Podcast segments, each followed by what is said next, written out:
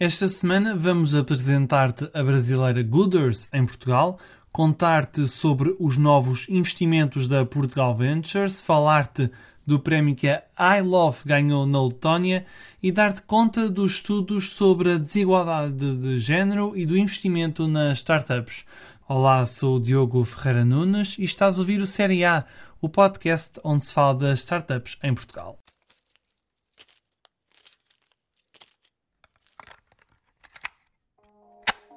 Fazer o bem não tem preço, mas vai passar a dar recompensas. A brasileira Gooders chegou a Portugal para que os voluntários possam ajudar um total de 3 mil associações e ONGs.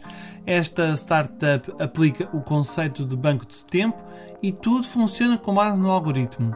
Por cada 10 minutos de voluntariado recebe-se uma moeda virtual, a Gooder. Por uma hora de ajuda recebem-se 6 destas moedas. Conforme o utilizador acumular estas moedas sociais, vai poder gastá-las em várias marcas parceiras. Por exemplo, na plataforma de e-commerce portuguesa DOT haverá 5 euros de desconto por cada 5 moedas que forem utilizadas. No Brasil, a Gooders oferece recompensas desde eletrodomésticos a bilhetes de avião, conta com 12 mil empresas registadas, 214 mil voluntários e tem parcerias com grandes empresas como a McDonald's, Samsung ou IBM. Depois de entrar em Portugal, esta startup brasileira já está a pensar na expansão para mais países na Europa. A Portugal Ventures tem mais três startups na carteira e são todas da região dos Açores. A Sociedade de Capital de Risco Pública investiu um total de 800 mil euros na Azores Touch, Serial Games e Yara Pets. A Serial Games usa a realidade aumentada, internet das coisas e dispositivos móveis para criar jogos sérios e educativos. A Yara Pets cria e vende produtos para animais domésticos.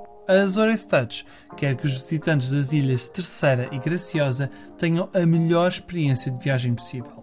Com mais estas três apostas, a Portugal Ventures já investiu só neste ano mais de 12 milhões e meio de euros em 24 startups.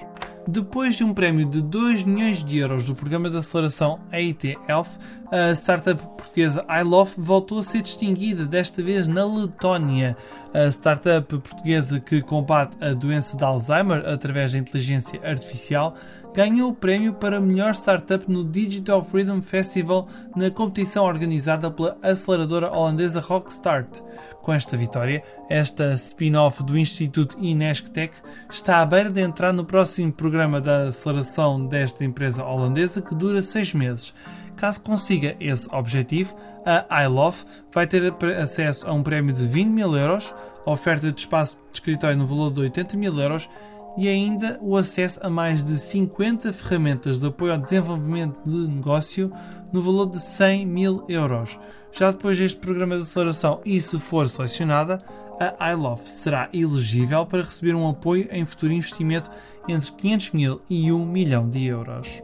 Passamos agora para dois estudos, um sobre a desigualdade de género, outro sobre o investimento em startups.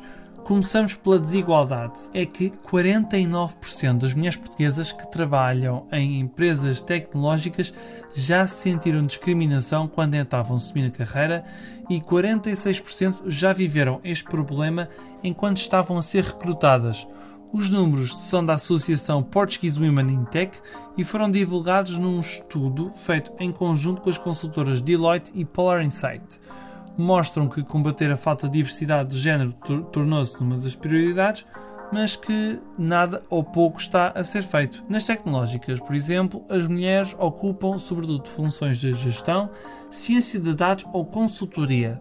Só que apenas 0,8% das inquiridas são investidoras em tecnologia e apenas 1% das mulheres são fundadoras ou cofundadoras de empresas tecnológicas.